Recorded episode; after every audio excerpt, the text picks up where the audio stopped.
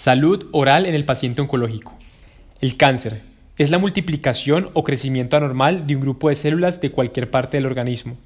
Los pacientes que reciben un tratamiento oncológico, radioterapia, quimioterapia y trasplante de médula ósea deben visitar al odontólogo antes, durante y después del proceso, ya que en este tiempo se alteran tanto las células enfermas como las sanas, y los tejidos de la boca están susceptibles a efectos secundarios del tratamiento, que pueden causar dificultad al comer, hablar, masticar o tragar. Esto podría comprometer el tratamiento médico. Efectos secundarios orales durante el tratamiento.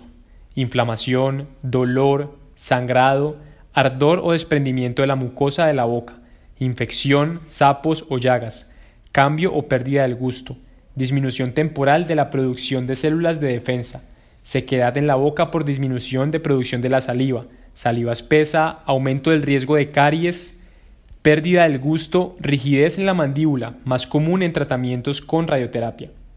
Normalmente, la mayoría de estos efectos secundarios desaparecen poco después de finalizar el tratamiento. Sin embargo, otros pueden persistir o presentarse varios años después.